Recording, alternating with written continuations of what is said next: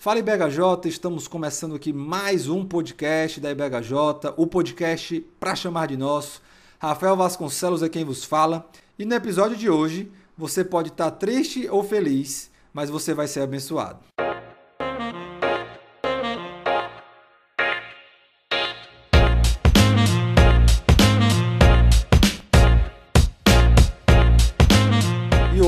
Vamos ter o nosso segundo episódio desse mês temático, um mês em que nós estamos falando aí sobre a situação em que nós estamos vivendo. Na semana passada nós tivemos uma visão bíblica sobre o coronavírus com o pastor Kelson e hoje nós vamos falar um pouco sobre depressão. Nós sabemos que a situação atual tem levado várias pessoas a uma tristeza profunda devido à, à, falta, muitas vezes, de emprego, devido à morte de pessoas próximas, de amigos. E por isso nós decidimos então tratar sobre esse tema. E, obviamente, está aqui comigo durante todo esse mês, a gente vai estar fazendo essa parceria. O nosso querido seminarista Jorge Henrique. Seja bem-vindo, Jorge. Fala, Rafinha. Fala, pessoal. É como o Rafa bem falou, né? Hoje a gente está dando um passo aí bem importante nesse mês. A gente vai falar de um assunto que não é tão comentado às vezes, né? Até estava em alta em outro momento, mas principalmente agora, por conta da pandemia, ele voltou a, a, ser muito comentado. Tanto esse episódio como o próximo, né? O próximo também é um, é um episódio bem pedido. E a gente espera que a gente tenha um, tenha um momento legal aqui. Eu tô aqui para aprender, tá bom? No mesmo, da mesma forma que eu tava no primeiro episódio, em todos os episódios desse, desse mês, eu voltava a aprender, então é só para perguntar e ver aí o que, que os convidados vão responder. E para falar sobre esse assunto, nós temos aqui a nossa irmã Larissa Ferraro, ela que é conselheira, conselheira bíblica da ABCB, inclusive foi na conferência de aconselhamento bíblico do Cibima que eu a conheci. É uma serva que tem servido ao Senhor aí com, com esse assunto né, de aconselhamento bíblico. Ela é casada com o nosso irmão Júnior Palácio e também é autora de um livro, né? Se quiser falar um pouco também do seu livro, Larissa.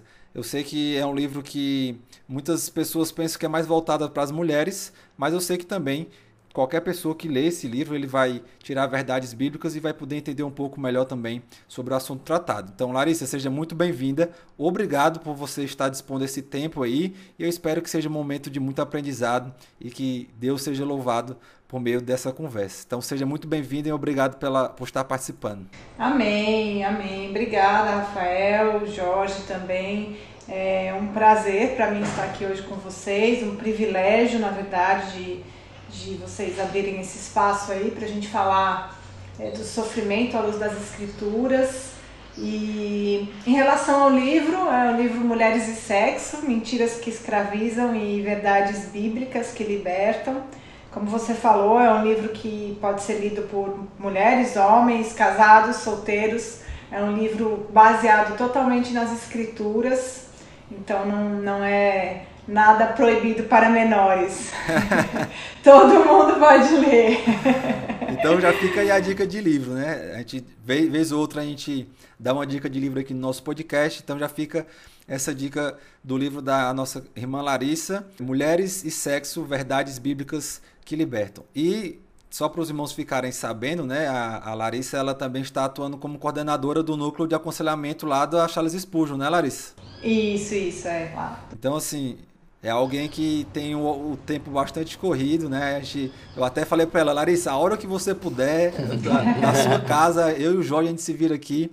E ela topou então esse desafio de estar conversando com a gente. Mais uma vez, muito obrigado. Então, Larissa, a gente quer começar o nosso bate-papo, porque na verdade realmente é uma conversa.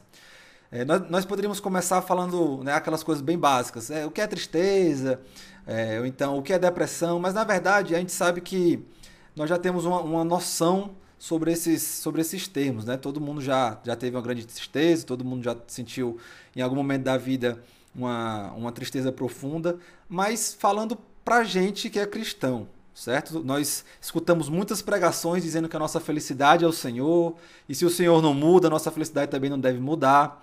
Mas nós sabemos que na prática não é bem assim. Então, como é essa relação do cristão com a depressão, com essa tristeza profunda? Legal. É...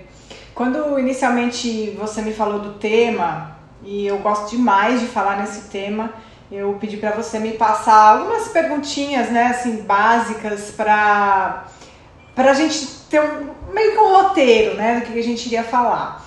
E eu achei bem interessante que a primeira pergunta, se você me permite, Rafael, falar aqui qual foi a primeira pergunta que você me passou, é, você colocou assim: é normal um cristão sentir tristeza com frequência? E, e eu gostei muito de, de iniciar com essa pergunta exatamente com esses termos, tá? Por que, que eu achei interessante? Porque é, falarem o que, que seria normal é muitíssimo apropriado para o nosso contexto, né? E quando e, e lógico nós estamos falando entre cristãos para cristãos. Então, quando a gente fala em normal, o que, que seria uma pessoa normal, a gente deve ir para a referência da, da, da, nossa fé, né? para o único que ouviu do céu é, uma voz dizendo que ele era perfeito porque agradava ao Pai em todas as coisas. Então, o nosso padrão de normalidade, ele é Cristo. Né? Ele, a nossa referência ela é Cristo. E é muito importante que nesse tema de depressão, a gente tenha esse muito claro o que é o normal, né? Porque o, o normal para o mundo não é a mesma coisa, nunca vai ser. O mundo muda, mas é, a fé cristã não muda. O nosso centro, o centro da nossa fé é Jesus Cristo. Então ele é o padrão para gente, ele é o normal. É ele que nós devemos seguir, o que ele ensinou, o que ele fez. E, e aí, dentro da, da pergunta, né, o que seria normal para um cristão em relação à tristeza, a gente vê que Cristo sentiu tristeza. Né? Então, é, a tristeza em si, ela não é pecado, isso é uma coisa que nós precisamos é, entender e saber lidar dentro da, da igreja, eu, eu creio. E pelo menos eu, eu consegui pontuar aqui pelo menos três situações em que a Bíblia é bem específica falando que Jesus sentiu tristeza. A primeira delas, que a gente vai dar uma olhada, está em Lucas, capítulo 19, dos versos 41 a 44. É a situação que Jesus está tá avistando Jerusalém. A Bíblia diz: Quando Jesus ia chegando a Jerusalém, vendo a cidade, chorou por ela, dizendo: ah, se você soubesse ainda hoje o que é preciso para conseguir a paz. Mas isto está agora oculto aos seus olhos, pois virão dias em que os seus inimigos cercarão você de trincheiras e apertarão o cerco por todos os lados, e vão arrasar você e matar todos os seus moradores. Não deixarão pedra sobre pedra, porque você não reconheceu o tempo em que Deus veio visitá-la. Então aqui Jesus está mostrando é, a tristeza pela falta de arrependimento do povo judeu e, e a futura destruição que viria sobre eles como juízo. Né? Então Jesus está triste, está lamentando por isso. É, outra situação está em João capítulo 11 e é até bastante conhecido porque é onde tem aquele menor versículo da Bíblia que diz que Jesus chorou. E o contexto ali tinha sido a morte de Lázaro, que era um grande amigo de Jesus, ele e as suas irmãs. E é interessante porque Jesus já tinha o plano é, de ressuscitar Lázaro, mas ainda assim, quando ele chega e ele vê aquelas pessoas sofrendo, ele, ele também sofre, ele também ele chora, chega a ponto de chorar. Então, aqui em João 11, versos 32 ao 35, fala assim a Bíblia. Quando Maria chegou ao lugar onde Jesus estava, ao vê-lo, lançou-se aos seus pés, dizendo: Se o Senhor estivesse aqui, o meu irmão não teria morrido. Quando Jesus viu que ela chorava e que os judeus que a acompanhavam também choravam, agitou-se no espírito e se comoveu. E perguntou: Onde vocês o puseram? Eles responderam: Senhor, venha ver. Jesus chorou. Né? Então a gente vê aqui Jesus chorando, por, por quê? Ele estava se compadecendo do sofrimento das outras pessoas. Então essa é uma outra situação onde Jesus é, sentiu tristeza. E a terceira que eu pontuei aqui está em Marcos, capítulo 14, dos versos 32 ao 36. Então foram a um lugar chamado Getsemane. Ali Jesus disse aos seus discípulos: Sentem-se aqui enquanto eu vou orar. E levando consigo Pedro, Tiago e João, começou a sentir-se tomado de pavor e de angústia. E lhes disse: A minha alma está profundamente triste até a morte. Fiquem aqui e vigiem. E adiantando-se um pouco, prostrou-se em terra e orava para que, se possível, lhe fosse poupada aquela hora. E dizia: Aba, Pai, tudo te é possível. Passa de mim este cálice, porém, não seja o que eu quero, e sim o que tu queres. Então aqui a gente vê Jesus tomado de uma tristeza profunda. Mas o que, que estava acontecendo aqui? É fundamental que a gente entenda esse contexto. Jesus estava prestes a receber toda a ira de Deus, a ira da humanidade inteira. Ele estava prestes a, a ser crucificado pelo pecado da humanidade toda. Então ele sabia que aquilo seria muito pesado. E aí ele na, na, na ele, ele, na sua figura humana, né, ele no corpo de um ser humano, ele ia sofrer as dores, ele não, ele não é, deixou de sofrer, mesmo sendo Deus, ele passou por toda aquela dor e ele sabia que ele estava próximo de chegar naquele momento. Mas ainda assim, ele, ele entrega ao Pai e diz que não seja feita a minha vontade, mas a sua vontade. Né? Então a gente vê que Jesus sofreu, Jesus sentiu tristeza. Então a gente não, não, não pode considerar como algo anormal sentir tristeza. Sentir tristeza é faz parte da existência da nossa existência aqui nesse mundo caído, né? É até bom desmistificar isso, né? Começar desmistificando isso, porque de fato existem muitas pessoas que têm essa ideia, e não digo nem aquelas que julgam não, porque isso a gente sempre vai ter, mas aquelas que pensam que de fato isso é errado, né? De fato, se você está triste é porque você está em pecado, ou porque você perdeu a sua visão de Deus, ou porque em algum momento você não está mais conseguindo focar naquilo que é o mais importante, e se cobram tanto que acabam não conseguindo entender que é um momento que todo ser humano tem. E você pontou muito bem, Cristo é o nosso maior exemplo de ser humano, ele foi 100% homem e ele sentiu tristeza. Então, se ele é nosso maior exemplo, nunca pecou, nunca teve pecado na sua vida e sentiu tristeza, então pode até ser que a tristeza esteja ligada diretamente com algum pecado na sua vida. Mas às vezes a tristeza é de fato um sentimento que vem por conta de situações alheias até mesmo a você. Nós já até pontuamos, né, Jorge, mais cedo, falando sobre a situação aqui da nossa igreja, que há, há duas semanas atrás nós recebemos muitas notícias ruins, muitas. Um irmão faleceu por conta do coronavírus, vários irmãos entubados, precisando ali de, de assistência médica e não tinha. E foi inevitável, e a igreja toda sentiu, tanto é que a gente é, foi, foi para o Google Meets, né, fazer um momento de oração altamente espontâneo, quase 11 horas da noite, e vários irmãos lá, e alguns irmãos chorando, porque é, inevitável, seria estranho você estar tá alegre numa situação dessa, né? Aí sim, talvez seria um grande problema. Mas, é, de fato, sentir tristeza em situações como essa não é necessariamente fruto do, de algum pecado que você esteja é, praticando. Não, dentro desse exemplo, né, mesmo a gente citou, é, a Larissa citou Jesus, o próprio Jesus, né, ele não pecou, ou seja, ele está sofrendo ali por conta da sua própria natureza, né, não tem muito que fugir, não tem muito para onde a gente ir, né, agora é, é interessante a gente olhar o, as, nossos, as, as nossas tristezas, né, e as, e as dificuldades que o mundo, que, enfim, que, que acontecem ao olhar da Bíblia, né, eu acho que a gente vai pontuar mais sobre isso, mas é muito interessante a gente ver propósito em tudo isso. E eu acho que isso diferencia muito o cristão de, é, enfim, de, de, pessoas que não, não são cristãos. Né? Só fazer um parênteses, não sei se vocês vão concordar, mas só para deixar claro que quando eu falo que a tristeza não está ligada ao pecado, eu estou dizendo que a tristeza não está ligada a um pecado específico que você esteja cometendo. Óbvio que se Adão não tivesse pecado, né, a gente viveria em um mundo é, sem tristeza. Não é isso? É, é isso aí. Né? Então, só, só para fazer essa diferenciação, pode falar. É, nós, nós aqui no mundo, nós podemos sofrer por algumas razões, né? Nós sofremos pelo pecado dos outros, na verdade são três razões, né?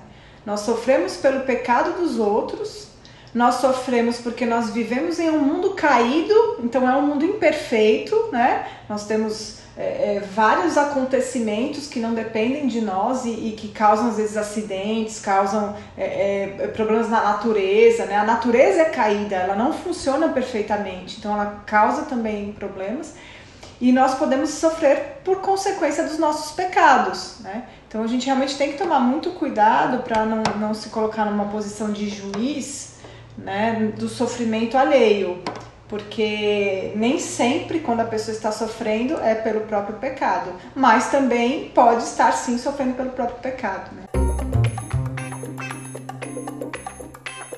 Mas ok, então desmistificando essa, essa primeira questão, há algum limite para esse sofrimento?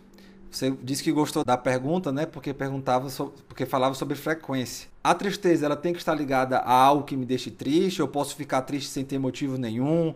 Há algum limite? Se todo dia eu tenho notícia ruim, então ficar triste todo dia não é algo errado. Como é que a gente lida aí com esses limites desse sentimento? Eu creio que existe limite, mas o limite ele não é um limite de quantidade mas ele é um limite de motivo, ou seja, de razão pela qual eu estou sofrendo. Então, a tristeza de Jesus, que a gente pode considerar uma tristeza 100% piedosa, 100% que glorifica a Deus, quais, eram as razões né, que a gente viu aqui que Jesus se entristecia? Ele se entristeceu pela compaixão ao sofrimento dos outros, né? então isso é uma tristeza piedosa ele se entristecia muito pela violação da santidade e da glória de Deus. Então, nenhum sofrimento de Jesus foi por apego a algo que ele tenha perdido, como honra de homens, né? Ele foi muito humilhado quando ele viveu aqui. Ele não tinha, a maioria das pessoas não davam honra a ele. É, isso não, não abalava. Ele, ele prezava muito pela santidade e pela glória do Pai. Mas em relação a, a qualquer coisa que fosse dele como homem, isso não, não o abalava. Ele não, ele não ficou afundado em tristeza por ter amigos falsos ou por ter sido rejeitado. Não era, não era esse o foco do sofrimento de Jesus. Era sempre motivado pela santidade e a glória de Deus. Então, o limite aí do nosso sofrimento, nós como cristãos, o limite do nosso sofrimento, ele está na razão pela qual nós estamos sofrendo.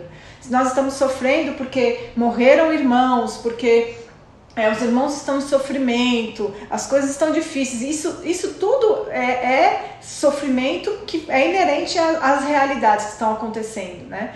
Mas são diferentes de sofrimentos por motivos egoístas, por, por autoproteção, por, por preocupação com a minha própria glória, ou foco somente em mim. É diferente esse, esse tipo de sofrimento. E aí eu acho que passa do limite do que seria santo, né? Sofrimento santo, vamos colocar assim. E é interessante a gente observar que hoje em dia nós somos levados muitas vezes a ter esse tipo de sentimento mesquinho, né? A gente fica triste por questões mesquinhas, por questões egoísticas, digamos assim. E é até difícil falar isso porque o meu parâmetro pode ser um e o da pessoa pode ser outro, né? Mas existem situações, situações que é muito claro que a pessoa ela está sofrendo por questões egoísticas, por questões é, mesquinhas, que assim nós podemos falar até com certa certeza à luz das escrituras que não era motivo suficiente para aquela pessoa estar sofrendo daquela forma. Como você bem falou, quando envolve é, coisas mais sérias, ok. E aí é como eu estou falando, né? Nós não podemos fazer uma lista aqui preto no branco. Cada um vai ter um, um, um parâmetro. Às vezes a pessoa vai terminar um, um, namoro e vai sofrer como se tivesse alguém morrido, e às vezes vai terminar um namoro e vai viver a vida como se nada tivesse acontecido. A pergunta é mais para a gente se situar, porque não é preto no branco, né? Não, não, não tem como fazer um checklist aqui do que é sofrimento válido e do que não é, né? Não é isso? A gente está preocupado com, com que reino, vamos colocar assim, né? Eu estou preocupada com o reino de Deus, a glória de Deus, é, a santidade de Deus, ou o foco do meu sofrimento é com o meu reino, né? Ah, eu perdi algo e, e, e isso, né? Ah, o namoro, eu queria muito esse namoro, mas não deu certo, né? Deus é soberano em relação a isso. E aí eu vou, vou me afundar ali numa depressão profunda, chega ao ponto, às vezes, até da pessoa querer tirar a própria vida ou, ou tirar a própria vida, né? Então, será que esse é um foco no reino de Deus ou está sendo um foco no reino dela mesma? A resposta nesse caso seria o foco no reino dela mesma. E aí uma dúvida, quando você está aconselhando, aí na prática mesmo, quando você está aconselhando alguém e percebe, na sua opinião, que não deveria ser o motivo da pessoa estar tá sofrendo, como é que você trabalha com ela? É delicado, né? Porque, como a gente também falou no começo, a gente não, não pode ficar julgando aí o quanto que as coisas podem machucar alguém, né? Então a gente precisa falar a verdade em amor. Né? Então, é, é levar a pessoa a ela mesma questionar isso. Né? Eu nunca vou chegar e falar para uma pessoa, ah, isso não é motivo para você estar tá pensando desse jeito. Eu nunca vou fazer isso. Né? Se Deus quiser, né? Porque eu sou falha, pecadora, eu vou errar. Mas se eu fizer, eu vou estar tá errando. Porque eu não posso fazer isso. Mas eu preciso ajudar a pessoa a enxergar qual tem sido o foco da vida dela. Então, talvez eu vá caminhar algumas sessões, algumas conversas com ela, é, mostrando, no geral, o, o, como é que está a vida dela, o que, que ela está focando, ela está vivendo para qual reino, né? Isso que está causando a tristeza dela. Como é que, como, onde é que ela vê Deus nessa situação? Como é que ela enxerga a soberania de Deus numa situação dessa? Será que ela está querendo controlar a história, controlar coisas que não estão ao alcance dela controlar? Então, certamente vai ser através de muita, de muita cautela, né, para ajudar a pessoa a enxergar. Nunca vou, vou falar, olha, isso aí não é motivo para você estar tá aqui chorando na minha frente, né? Eu não posso fazer isso, eu não posso, porque eu vou machucar mais, né, a pessoa. Então, precisa ir com cuidado. Às vezes o óbvio tem que ser dito, né? Então é importante que, se você vai aconselhar, se você está nesse papel de conselheiro, por mais que você ache que o motivo não é justo, mostre isso, né? Faça isso com sabedoria, né? Mostre isso para a pessoa com sabedoria. Então o ponto nunca seria o de ah, isso aqui é, é algo válido para ficar triste. Ou isso aqui, não, não, isso aqui realmente é algo que, que pode ficar triste. Mas, pelo contrário, né? Tentar ajudar essa pessoa, mesmo que você ache que aquilo seja um motivo banal, talvez. Mas o ponto de quem está aconselhando sempre é poder ouvir poder e tentar ajudar né, essa pessoa na, naquilo que ela está sofrendo, por mais banal que seja ou por mais difícil que seja. Isso, exatamente, exatamente, porque assim, de qualquer forma, a pessoa está sofrendo. Então aí Deus está me colocando essa pessoa para ajudar, para eu poder ajudá-la. Então eu tenho que estar, tá, eu, eu, eu tenho que me colocar nos passos de Cristo. Né? Então, Cristo se compadeceu do sofrimento. A gente viu a história de Lázaro. Ele iria ressuscitar Lázaro ali em alguns instantes, mas ainda assim ele chorou. Então, a compaixão pelo sofrimento da pessoa. Então, mesmo que, né, às vezes nós temos situações, sei lá, da pessoa perde o, o, o animal de estimação dela. É, eu vou falar que não é um sofrimento? Pelo contrário, eu, eu, eu que vou falar que é um sofrimento grande, porque eu adoro animal de estimação. então, assim, eu vou, eu vou ajudar aquela pessoa com aquele sofrimento. E, e, e é, um, é uma coisa que machucou de alguma forma. Mas é, a gente precisa ver ali o quanto, o quanto de tempo, vamos colocar assim, seria aceitável que uma pessoa sofresse porque um cachorro morreu, né? Vamos, vamos colocar dessa forma. Tudo bem, pode passar ali alguns dias, tal, semanas, meses, mas se a pessoa já tá ali há cinco anos com depressão porque ela perdeu um cachorro, ela tá vivendo provavelmente não é o reino de Deus, né? Porque ela não tá com a perspectiva correta das coisas. Os animais, eles vão viver menos do que a gente, né? Então, são coisas que Deus está no controle, Deus permitiu que esse animalzinho morresse. E o que, que Deus quer trabalhar no, coração dessa pessoa a partir da morte desse animal de estimação, né? A gente está percebendo que de assuntos mais sérios a assuntos menos sérios, tudo está passando um pouco por essa visão de Deus, do futuro, do que a Bíblia fala sobre a vida humana né, e o nosso futuro, a promessa que a Bíblia nos deixa de uma vida eterna. Então tudo passa por isso, por essa comparação, né? Eu até escutei no filme, eu não lembro agora qual filme, mas o ator falava que se você está no fundo do poço, olhe para baixo que sempre tem alguém em situação pior. Então é uma outra forma de você olhar a situação, né? Ou você olha que aquele problema não é tão grande, como Romanos vai falar, né? Paulo vai falar, que não é tão grande quanto a glória, ou você olha para que sempre tem uma situação pior. E aí pensando E eu, eu, já sei qual é o, o, seu pensamento, né? Eu conheço a BCB, já ouvi você falando algumas vezes. Mas, olhando para a Bíblia, eu, como recebo uma, uma pessoa que está passando por uma situação dessa, eu não tenho um nível técnico para ajudá-la, mas eu conheço a Bíblia. Primeiro, é possível ajudar essa pessoa só com a Bíblia? E segundo, como é que eu posso ajudar essa pessoa a vencer essa tristeza, seja por um motivo grande ou por um motivo pequeno, mas ela está sofrendo. Como é que eu posso ajudar usando a Bíblia? Primeiro eu vou dizer que eu acredito do fundo da minha alma e do fundo da minha existência que é 100% possível você ajudar uma pessoa somente com a Bíblia quando nós estamos falando de um problema não orgânico. Eu não tenho a menor dúvida, menor dúvida. Não existe nem, nem, nem 0,0001% de dúvida na minha, no meu coração em relação a isso.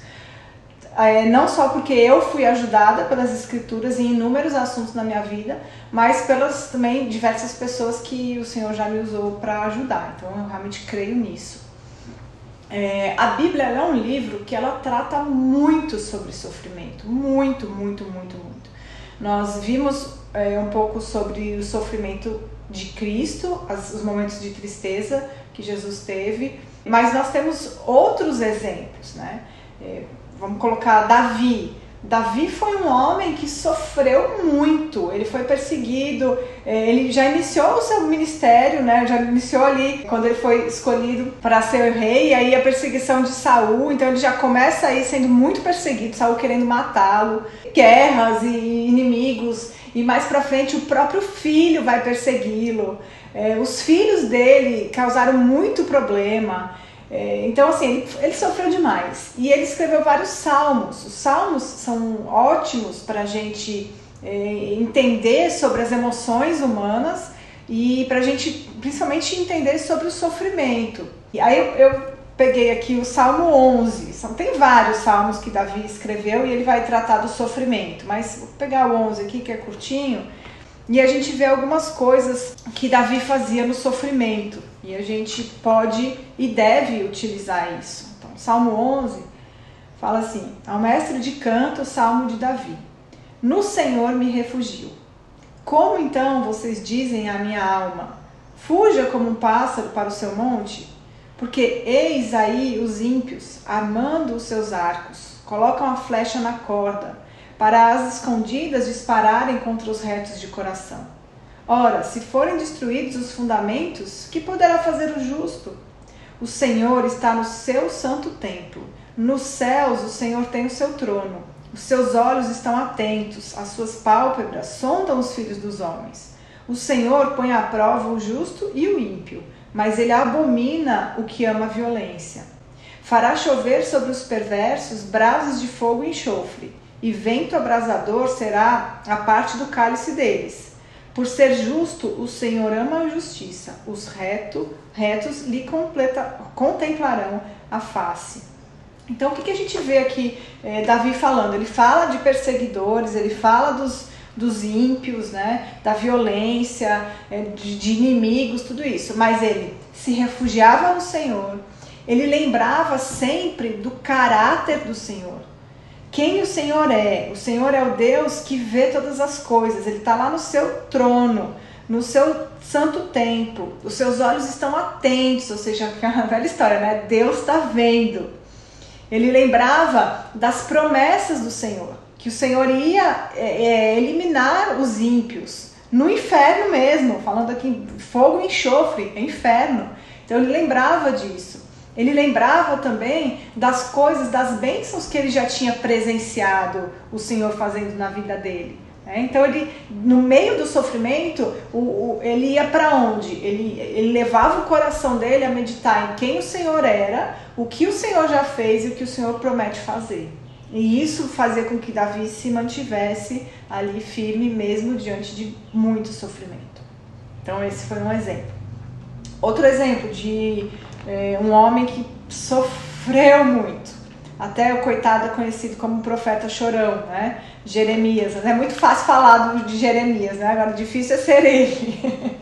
É, Por... que apelido, né? Botaram nele. Pois é. mas ele passou muito sofrimento enquanto ele profetizava ali para o povo dele, avisando que viria ali, que viria um povo, que iria conquistar todo mundo, que eles deviam se arrepender e tal. Ele apanhava, prendiam ele, judiavam dele. Então ele teve esse sofrimento. Aí quando de fato Jerusalém é tomada, eles, eles destroem a cidade, eles prendem as pessoas, matam as pessoas, e Jeremias está lá assistindo. Então ele sofreu tanto antes, quando ele estava prevendo o que ia acontecer é, e o povo não, não queria acreditar, sofreu ali durante, porque ele viu o negócio acontecendo, né, passou por todo aquele sofrimento, mas as palavras dele são, são muito maravilhosas e nos ajudam a colocar em perspectiva é, o que está acontecendo hoje, né? Porque a gente pode fazer de repente uma comparação aí entre o que Jeremias estava vendo ali, de, de, gente morrendo, muita gente morrendo, sofrendo injustiça, com o que a gente está vendo hoje, né? Gente morrendo tanto da doença quanto morrendo de outras causas também. E aí os políticos se aproveitam disso para é, fazer a guerra deles em cima do povo que sofre. Então muitas coisas aconteceram, mas olha que interessante o que Jeremias é, relata aqui em, em Lamentações. É um trecho longo, mas vale a pena porque é o que alimenta a nossa alma. É, Lamentações 3, Jeremias fala assim: Eu sou o homem que viu a aflição causada pela vara do furor de Deus. Ele me levou e me fez andar nas trevas e não na luz. Certamente ele voltou a sua mão contra mim, sem parar todo dia. Fez envelhecer a minha carne e a minha pele e despedaçou os meus ossos construiu rampas de ataque contra mim e me cercou de amargura e dor. Ele me fez habitar na escuridão como aqueles que morreram há muito tempo. Cercou-me de um muro e já não posso sair. Prendeu-me com pesadas correntes. Mesmo quando clamo e grito, ele fecha os ouvidos à minha oração. Fechou os meus caminhos com blocos de pedra, fez tortuosas as minhas veredas. Foi para mim como um urso à espreita como um leão pronto para atacar. Desviou os meus caminhos e me fez em pedaços, depois me abandonou. Então, esse aqui é o sentimento de Jeremias. Não, Deus não tinha feito literalmente isso com ele, mas é o que ele estava sentindo, se sentindo abandonado, se sentindo esmagado. Aí continua: Entesou o seu arco e me pôs como alvo das suas flechas. As flechas da sua aljava atingiram meu coração. Fui feito motivo de riso para todo o meu povo e a sua canção de deboche o dia inteiro. Fartou-me de amarguras e me saciou de absinto. Quebrou os meus dentes nas pedras e cobriu-me de cinzas.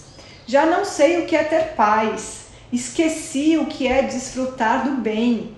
E aí a gente pensa, né? Nós estamos aí há um ano vivendo essa questão de pandemia, mas Jeremias passou muito mais anos sofrendo, né? Aqui ele está no, nos, nos, finalmente ali da, de, de, Jerusalém sendo tomada, mas ele sofreu muito antes. Aí continua. Então eu disse: Não tenho mais forças, a minha esperança no Senhor acabou. Então ele estava ali esgotado, desanimado, sem esperança, mas aí ele mesmo vai falar: Lembra-te da minha aflição e do meu andar errante, do absinto e da amargura. Minha alma continuamente se lembra disso e se abate dentro de mim. Quero trazer à memória o que pode me dar esperança. As misericórdias do Senhor são a causa de não sermos consumidos, porque as suas misericórdias não têm fim, renovam-se cada manhã. Grande é a tua fidelidade. A minha porção é o Senhor, diz a minha alma. Portanto, esperarei nele. O Senhor é bom para, que os, para os que esperam nele, para aqueles que o buscam. Bom é aguardar a salvação do Senhor, e isso em silêncio. Bom é para o homem suportar o jugo na sua mocidade, que ele se assente solitário e fique em silêncio, porque esse jugo Deus pôs sobre ele. Põe a sua boca no pó, talvez ainda haja esperança. Dê a face ao que o fere e suporte todas as afrontas. O Senhor não rejeitará para sempre. Ainda que entristeça alguém, terá compaixão segundo a grandeza da sua misericórdia, porque não aflige nem entristece de bom grado os filhos dos homens pisar debaixo dos pés todos os prisioneiros da terra, perverter o direito do homem diante do Altíssimo, subverter a justiça num processo, será que o Senhor não veria tais coisas? Quem é aquele que diz e assim acontece, sem que o Senhor tenha ordenado? Por acaso não é da boca do Altíssimo que procedem tanto mal quanto bem? Porque se queixa o homem, queixe-se cada um dos seus próprios pecados. E ainda ele continua aqui, mas eu acho que, que a gente já deu para sentir é, bem a situação e aonde Jeremias vai, aonde Jeremias leva o coração dele. Ele leva nas, a mesma coisa que Davi fala, fazia. Ele levava o coração dele para quem o Senhor é, ou seja, Deus é misericordioso e é bom, é soberano. Ele levava o coração dele para as coisas que Deus já tinha feito, né? Deus sempre cuidou do seu povo, deixaria de cuidar agora? Sempre controlou a história, deixaria de controlar agora? E levava o coração dele para as promessas do Senhor. Né? O Senhor prometeu que não abandonaria seu povo, então ele não vai abandonar. Né? Então a gente vê essa dinâmica aí muito forte nas palavras de, de Jeremias também. E no, no Novo Testamento nós temos Paulo, que é outro que também ele vivia é, é sendo é, é, sendo preso e apanhando, sendo preso e apanhando. O ministério dele era assim, era, apanhava e era preso, apanhava e era preso, né? E no entanto... Aí no dia de folga ele sofria naufrágio, aí para dar uma variada às vezes ele passava por outras situações, né? Pois é. Só cortando um pouco, Larissa, é rápido, quando a gente lê essas passagens bíblicas, tem duas coisas que eu acho sempre muito interessante. Seja no Salmo, seja na passagem como a gente leu de Lamentações, seja quando o Jó está falando são duas coisas. A primeira é que eles não se importam muito com as palavras que eles estão falando. É algo realmente que sai do coração. Então, às vezes, saem algumas palavras que a gente acha até dura, né? Dizendo que a esperança dele no Senhor pereceu e. Mas esse é o sentimento uhum. dele. Mas a segunda coisa é a confiança e a firmeza, que mesmo esse sendo o sentimento dele, não era aquele sentimento que iria guiar a vida dele. Ele estava sentindo isso. Mas ele sabia que esse sentimento era um sentimento enganoso, então a vida dele não iria se pautar por aquilo que ele estava sentindo. E eu acho isso fenomenal. Quando você vai ler Salmos, que você vê o que Davi está falando, você, rapaz, esse cara é um descrente. Aí no final ele volta e fala: Mas o Senhor é a minha fortaleza. Mesmo eu estando fugindo do meu filho, mesmo eu estando fugindo de Saul, mesmo eu estando fugindo dos meus inimigos, mesmo que a situação pareça que o Senhor não é a minha fortaleza, que o meu coração diga que o Senhor não é a minha fortaleza, eu sei que Ele é. Então, mais do que eu estou sentindo, é a minha convicção de quem Deus é que vai guiar a minha vida. E eu acho isso fora do comum. E aí, Rafael, você foi no ponto exato. Mais do que o que eu estou sentindo é o que eu sei que é verdade. E é esse, é isso daí, esse é um dos grandes problemas da nossa geração, da nossa, da nossa cultura, da cultura ao nosso redor. É uma cultura que foi influenciada a acreditar numa mentira que é o siga seu coração.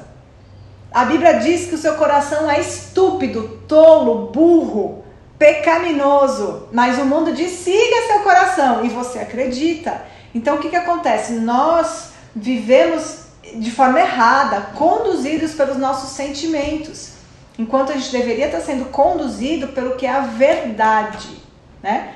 A gente vê essas pessoas que a gente acabou de falar aqui, Davi, Jeremias, se a gente for parar para analisar os sofrimentos que eles passaram, foram sofrimentos piores do que os nossos. Já começa pelo fato de que o mundo em si tinha menos estrutura. Então, quando Davi era perseguido, ele ficava dentro de cavernas. Então, ele não tinha água, luz, banheiro, comida, Netflix, Instagram, não tinha nada disso.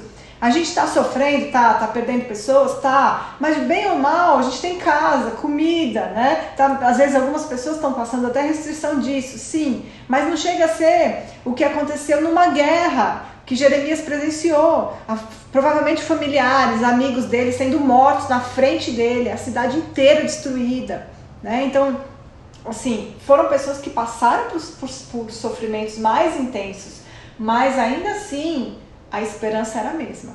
Era no Senhor, quem o Senhor é, nas promessas, nas verdades. Era, era esse o ponto. Né? E, e aí, um, um último exemplo para a gente falar, exemplo de Paulo, né? como a gente começou falando aí, passava por vários sofrimentos. Em 2 Coríntios 4, ele vai falar, vai falar assim, a partir do 7. É, temos, porém, este tesouro em vasos de barro, para que se veja que a excelência do poder provém de Deus, não de nós. Em tudo somos atribulados, porém não angustiados. Ficamos perplexos, porém, porém não desanimados. Somos perseguidos, porém não abandonados. Somos derrubados, porém não destruídos. Levamos sempre no corpo o morrer de Jesus, para que também a vida dele se manifeste em nosso corpo. Porque nós que vivemos somos sempre entregues à morte por causa de Jesus, para que também a vida de Jesus se manifeste em nossa carne mortal, de modo que em nós opera a morte, em vocês a vida.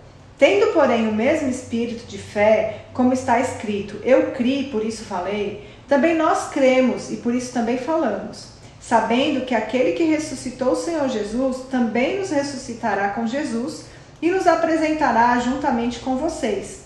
Porque tudo isso é para o bem de vocês, para que a graça, multiplicando-se, torne abundantes as ações de graças por meio de muitos, para a glória de Deus. Por isso, não desanimamos, pelo contrário, mesmo que o nosso ser exterior se desgaste, o nosso ser interior se renova dia a dia, porque a nossa leve e momentânea tribulação produz para nós um eterno peso de glória, acima de toda comparação, na medida em que não olhamos para as coisas que se veem, mas para as que não se veem, porque as que, coisas que se veem são temporais, mas as que não se veem são eternas. E aí é o ponto que a gente já falou, né? Qual é o reino que a gente está vivendo? o que a gente vê ou o que a gente não vê. Antes ele fala que nós temos um tesouro, né? Uhum. vaso de barro. Então, o exterior nosso é de barro, mas dentro da gente tem um tesouro. Então já tem essa ideia de exterior e interior. Aí ele vai, nós somos atribulados, que é algo exterior, né? Mas interiormente a gente não fica angustiado. A gente pode ficar perplexo por alguma coisa exterior que a gente vê, mas a gente não fica desanimado. E aí traz para o interior, e aí ele vai fazendo sempre isso, né? Essa comparação de que o exterior pode até ser ruim, mas o interior muitas vezes ele vai ser o, definidor da nossa, do nosso sentimento, né? Ele pode até ser ruim, pode até realmente, como você falou, ser bem complicado. Muitas pessoas estão passando por situações complicadas.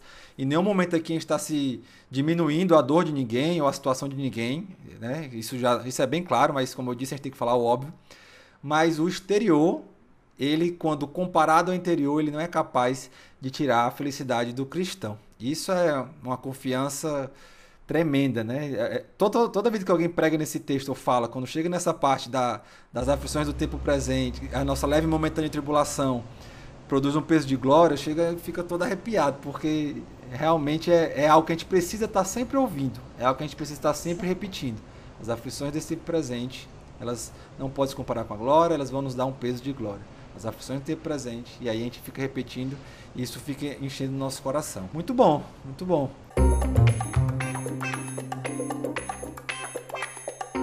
Nós já sabemos que o exterior ele não pode ser maior que o interior, nós já vimos que a Bíblia é suficiente. Inclusive, eu queria só te fazer uma pergunta para fechar assim, é, as, as arestas. Você falou que em relação aos problemas não orgânicos, a Bíblia é suficiente para resolver. Ok. Isso quer dizer que existem problemas orgânicos que talvez a Bíblia ela vá ajudar, mas sozinha ela não vai conseguir combater? Sim, né? existem problemas orgânicos, doenças de fato, né? e doenças de fato são diagnosticadas por exames, sejam eles de sangue, raio-x, tomografia, é, enfim. É, e essas doenças orgânicas elas vão precisar de um bom médico para tratá-las, né? Não que a pessoa não possa fazer o aconselhamento para ajudar na, na parte emocional, pode e deve, mas se existe algum problema é, físico e ele precisa ser tratado por um profissional de saúde, né? Poderia citar alguns desses, desses problemas? Problema de tireoide, né? Tireoide ela pode, ela pode funcionar é, aquém do que deveria, ou seja, mais lento, ou além, mais rápida, tá? Então, uma tireoide que funciona é, menos é, é conhecido como hipotiroidismo, ela pode é, dar sintomas de tristeza, de falta de energia, né? Isso pode ser diagnosticado erroneamente como depressão.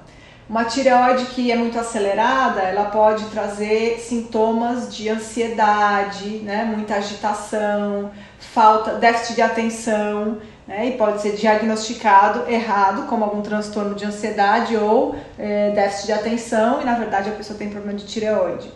Outro problema, é, anemia, falta de ferro também pode fazer com que a pessoa sinta desânimo, fraqueza e pode ser confundido erroneamente com depressão.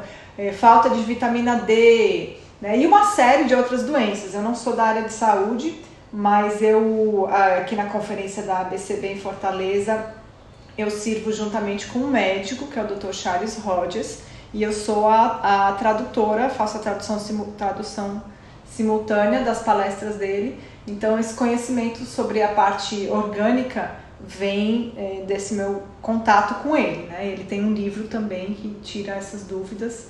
Se alguém tiver interesse, é um livro publicado pela editora Peregrino, é, Depressão e Transtorno Bipolar. Muito bom para se entender melhor essa parte aí orgânica, o que é verdade e o que é mentira.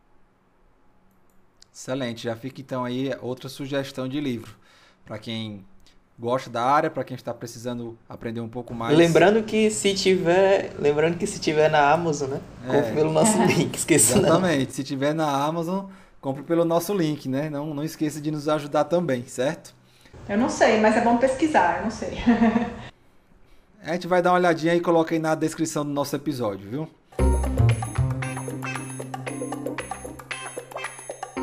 Já caminhando para o final desse episódio, eu queria que a gente conversasse um pouco sobre noções, sobre questões mais práticas. Em que sentido? Nós não vamos formar nenhum é, conselheiro bíblico em um podcast de uma hora. E aí já fica até o convite para você que tem interesse nessa área. Na verdade, todo cristão que puder, né, mas principalmente aqueles que já têm certo interesse, participe da conferência aí de aconselhamento bíblico da ABCB que inclusive já tem data para esse ano, Larissa? Esse ano, infelizmente, por conta da pandemia, nós tivemos que cancelar. Ficou para janeiro do ano que vem. Então, pronto, janeiro de 2022, se Deus quiser, vai ocorrer. Também tem aí a, a Charles Spurgeon, né, que tem esse curso de aconselhamento bíblico. Você pode estar entrando aí na, no site da, do, do, do, seminário ou ir diretamente nas redes sociais da Larissa. Basta procurar Larissa Ferraro, né, Larissa, que te encontra. Manda uma mensagem. Mas assim, nós não estamos aqui para formar conselheiros. Mas digamos que eu me encontre nessa situação ou alguém venha para mim com essa situação de depressão, por ter perdido alguém, por estar passando por estar desempregado. Quais são as primeiras ações que nós devemos ter diante de uma situação dessa? Obviamente usando a Bíblia. Primeira coisa que nós sempre precisamos fazer e podemos fazer, né? Porque se existe um povo nesse mundo que tem esperança e pode dar esperança é, são os cristãos, né? Nós temos esperança viva, o nosso Deus escreveu a história e já escreveu inclusive os últimos capítulos da história. Né? Então nós podemos dar esperança real é, do que vai acontecer no futuro. Né? Nós temos isso relatado em Apocalipse 21 novos céus, nova terra, não haverá mais tristeza, choro, dor, nada do tipo. Então nós temos como dar esperança. Então a gente não precisa se preocupar. Ai meu Deus, o que eu vou falar? Você vai dar esperança, você vai ouvir. É muito importante ouvir, porque a pessoa está sofrendo. Né? É, eu, eu dei uma aula que foi gravada e está no YouTube da Escola Charles Spurgeon sobre depressão. É uma aula de mais ou menos uma hora e meia onde eu vou tratar mais de forma mais aprofundada essas coisas que a gente está falando aqui. Então, eu acho que é bem legal quem tiver interesse no assunto assistir, tirar algumas dúvidas aí. É, e outras coisas práticas que nós precisamos, é, ou se a gente está passando pela depressão, ou se estamos ajudando alguém que está passando pela depressão. Primeira coisa, alimentar-se diariamente de Bíblia e oração mas é diariamente e não é só Bíblia ou só oração, é Bíblia e oração. Né? Não tem como a gente se relacionar com Deus se não for através dessas duas coisas. Oração, a gente fala com Deus, a Bíblia, Deus fala com a gente. Então não tem como ser um cristão que não ora e lê a Bíblia. Precisa isso, diariamente. Outra coisa, é, esteja em comunhão com o corpo de Cristo. Nós fomos feitos para viver em comunhão. Deus usa até é, é, essa figura do corpo e cada um sendo uma parte para mostrar que nós não temos como ser independentes. Nós não temos, a gente não vê uma mão andando por aí, um estômago passando sozinho ali. Não. Nós somos um corpo e nós precisamos estar unidos ao corpo. É um tempo difícil, né, onde a nossa liberdade tem sido é, prejudicada, nós não estamos podendo congregar, isso é muito ruim, mas a gente deve fazer o máximo possível para estar junto, seja em, em Zoom, meeting, seja o que for, mas a gente precisa estar em comunhão com o corpo. Outro ponto, sirva a outras pessoas se você está lutando com, com sofrimento, com tristeza, não caia na bobagem de achar, ai, ah, primeiro eu preciso estar bem para depois ajudar os outros. Isso é outra mentira que o mundo te conta. O que Jesus disse é que você seria bem-aventurado se você servisse os outros. Então, a alegria virá de você estar fazendo um bem para outra pessoa. Então, não espere vir a alegria para fazer o bem a outras pessoas. Faça o bem a outras pessoas e você vai colher a alegria. Isso é um fato, Jesus disse isso para gente. E um último ponto aí de coisa prática: desligue ou jogue no lixo a sua televisão. Tá? O jogue no lixo é um exagero aqui, mas desligue a sua televisão. Gente, eu não assisto televisão aberta já faz mais ou menos uns oito anos que eu não tenho na minha casa, não tem Rede Globo, não tem Record, não tem nada disso. Eu tenho é, Netflix, de vez em quando assisto uma coisa ou outra, mas não me faz falta nenhuma. Eu não me tornei uma pessoa ignorante. Pelo contrário, eu tenho condição de, de me informar muito melhor, lendo coisas que prestem. Então, jogue fora, pare de assistir jornal. Jornal aumenta a desgraça do mundo, sempre foi assim, né? E está sendo pior. Então, tire isso. Se alimente de coisas que edificam o seu coração. A Bíblia diz de tudo que se deve guardar, guarde o seu coração, porque dele procedem as fontes de vida. Então, alimente o seu coração com a palavra de Deus, com bons teólogos. Tem muita coisa em rede social, conteúdo bom que a gente pode aprender. Tem porcaria também, mas tem muito bom. É, e, e, a comunhão com os irmãos. Isso, isso já dá um excelente suporte para você lidar aí com o sofrimento. Excelente. Eu acho que a audiência caiu muito mesmo dos jornais nessa pandemia, porque eu, particularmente, no começo assistia bastante, mas chegou uma hora que não, não dá mais e vou ficar sabendo das notícias é, por outros meios, né? Tentar selecionar melhor, porque realmente era muita coisa ruim e em, muita, em muito volume, né? Esse ponto é muito interessante, né? Porque quando a gente é, vê lá em Filipenses no capítulo 4, o conselho que Paulo vai nos dar é exatamente se encher daquilo que é bom, né? daquilo que é perfeito, daquilo que é puro, daquilo que é santo. E às vezes a gente não, não é, para para pensar nisso, mas essas coisas acabam nos influenciando demais. Né? E, e às vezes são é, coisinhas bobas que a gente não repara e a gente está consumindo, está consumindo, está consumindo, e quando vai ver, nossa cabeça realmente está cheia disso e aí começam é, a vir os problemas, né? Então, é, ter um certo cuidado com o que a gente está sendo alimentado, é tentar realmente se alimentar com aquilo que é bom, né? com aquilo que é, é de Deus, né? com a palavra de Deus, com a oração, com boas pregações, com boa comunhão também. Isso também é um ponto importante, né? Às vezes a gente acaba estando junto de pessoas que, enfim, acabam nos levando para maus caminhos, e então a gente precisa também estar um pouco atento a isso. Então, é, é o que Paulo falou, né? Inclusive ele está falando ali, acho que até um pouco de, de ansiedade naquele ponto ali, né? É muito interessante. Enfim, mas era isso. Amém. Então, a gente vai deixar aí também o link dessa palestra no nosso, na, nossa, na nossa descrição. Se você quiser ir diretamente no YouTube, eu já achei aqui, é Lidando Biblicamente com a Depressão. Larissa Ferraro, canal da Escola Charles Spurgeon. Você também vai ter eu já vi aqui pelos comentários, viu, do vídeo que o vídeo realmente é muito bom, a palestra é muito boa. Então, Larissa, muito obrigado pela sua participação, pela sua disponibilidade. Que Deus continue usando a sua vida e os seus conhecimentos nessa área que é uma área tão importante para uma igreja saudável. Que você continue sendo bênção na vida de outras pessoas. Muito obrigado, viu, pela sua, pela sua participação aqui.